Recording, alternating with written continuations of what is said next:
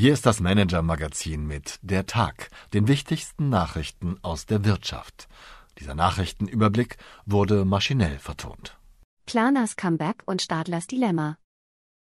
Jeden Abend fassen wir die wichtigsten Wirtschaftsnews des Tages zusammen.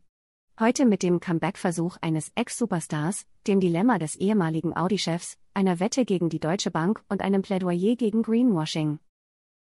Wer hat in Zeiten hoher Inflation noch Spaß am Einkaufen? Klar, keiner. Und wer leidet besonders, wenn keiner Spaß am Einkaufen hat? Klar, Klarna. Der Zahlungsabwickler aus Schweden, im Vorjahr noch wertvollstes Start-up Europas, hat einen beispiellosen Absturz hinter sich. Eben war Klarna noch das Symbol der digitalen Disruption. Nach Massenentlassungen, Bewertungscrash und Rekordverlust steht die Firma heute als Beispiel für die Übertreibungen des Tech-Booms. Die große Frage ist nun, bekommt Gründer und CEO Sebastian Simiatkowski noch einmal die Kurve? Im Kern wickelt das 2005 gegründete Unternehmen für Händler Zahlungen ab. So vermittelt Klarna etwa Kurzfristkredite an Konsumenten nach dem Modell Buy Now, Pay Later. Die Älteren unter uns kennen das als Ratenkredit, der schon im Otto-Katalog-File geboten wurde. Doch bei Klarna ist das natürlich alles schicker und smoother. Simiatkowski muss nun irgendwie profitabel werden und bis zum nächsten Aufschwung über die Runden kommen. Und nebenbei muss er Klarna neu ausrichten, mit Girokonten und Kreditkarte stößt er bereits ins Bankgeschäft vor. Zum Gesicht des Aufbruchs soll als Werbefigur ausgerechnet Paris Hilton werden, die samt Chihuahua Diamond Baby auch schon den Kryptohandel verklärt hat. Ob das Comeback des ehemaligen Superstartups gelingen kann, hat meine Kollegin Katharina Slotschek in einem Insight-Bericht für Sie ausgelotet. Es ist Europas größte Fintech-Wette. Die Wirtschaftsnews des Tages. Ex-Audi-Chef Stadler muss ohne Geständnis wohl ins Gefängnis. Im Dieselskandal steht Ex-Audi-Chef Rupert Stadler, 60, seit mehr als zwei Jahren wegen möglichen Betrugs vor Gericht. Jetzt stellt ihm das Landgericht München in einer vorläufigen Einschätzung nach 161 Verhandlungstagen eine Bewährungsstrafe in Aussicht, aber nur für den Fall, dass er ein Geständnis ablegt. Sonst muss er wohl in Haft. Stadler indes weist die Vorwürfe bislang zurück, von Geständnis keine Spur. Binos-Chef Zhao hat Ärger mit der Aufsicht. Die US-Finanzaufsicht CFTC hat Klage gegen die weltgrößte Kryptobörse Binance und ihren Chef Changpeng Zhao eingereicht. Zhao, in der Szene nur CZ genannt, habe bestimmte Geschäfte ohne die nötige Zulassung betrieben, so der Vorwurf.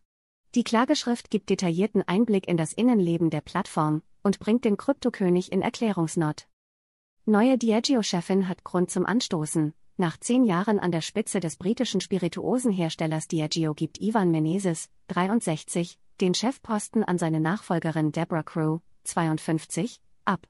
Sie war bislang im Vorstand für das operative Geschäft verantwortlich und ist nun die erste weibliche CEO des Konzerns.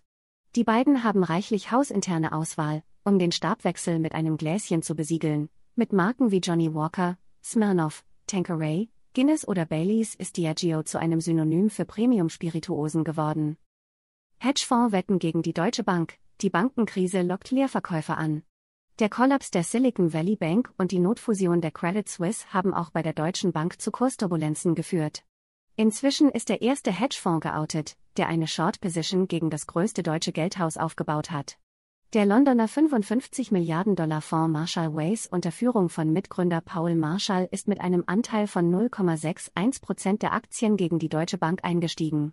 Meine Kollegin Alexandra Knape stellt Ihnen den Spekulanten vor, der gegen das größte deutsche Geldhaus wettet.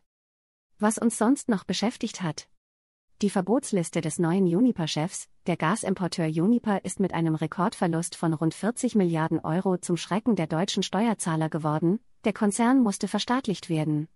Der Energieversorger E.ON hatte Uniper noch rechtzeitig vor Beginn des Ukraine-Kriegs abgespalten und sich damit der finanziellen Risiken entledigt. Personell hält E.ON aber noch die Fäden in der Hand, auf den bereits im Februar ausgeeschriebenen Uniper-Chef Klaus-Dieter Maubach folgt nun der langjährige E.ON-Manager Michael Lewis an die Spitze des Staatskonzerns. Lewis tritt sein Amt verspätet zum 1. Juli an. Doch Unipers Probleme sind geduldig und warten auf ihn, wie mein Kollege Dietmar Student beschreibt. Lewis Start bei Uniper wird von Altlasten und Auflagen geprägt sein, für Kreativität bleibt zunächst wenig Raum. Meine Empfehlung für den Abend. Mindeststandards für Ökofonds, Geld anlegen und damit auch ein bisschen die Welt retten, diese Vorstellung ist so bequem und verlockend, dass Banken und Fondsanbieter allzu gern mit nachhaltigen Investments werben. Doch in welchen Fonds und Unternehmen steckt auch wirklich Klimaschutz drin? Viele der mit der Zauberformel ESG, Environmental, Social, Governance, gepriesenen Fonds wecken falsche Erwartungen, sagt Katharina Beck, Vizevorsitzende des Finanzausschusses im Bundestag. Gemeinsam mit Co-Autor Philipp Bodemeyer hat sie das Buch Green Ferry geschrieben, beide kritisieren darin die Öko-Performance der Fondsbranche scharf. Im Interview mit meinem Kollegen Mark Böschen fordern sie Mindeststandards für Öko-Ratings. Um als nachhaltig zu gelten, sollten Unternehmen jedes Jahr mit messbaren Ergebnissen zeigen, dass sie auf dem Weg zu einem wissenschaftlichen Klimaziel sind, sonst hat der Planet gar nichts von ESG. Vorreiter für diese Entwicklung sind im DAX ausgerechnet die Chemie- und Pharmakonzerne BASF und Bayer, was diese beiden Konzerne bereits besser machen als die Konkurrenz, lesen Sie hier. Herzlich, Ihr Kai Lange. PS, haben Sie Wünsche, Anregungen, Informationen, um die wir uns journalistisch kümmern sollten? Wir freuen uns auf Ihre Post unter chefredaktion at manager-magazin.de.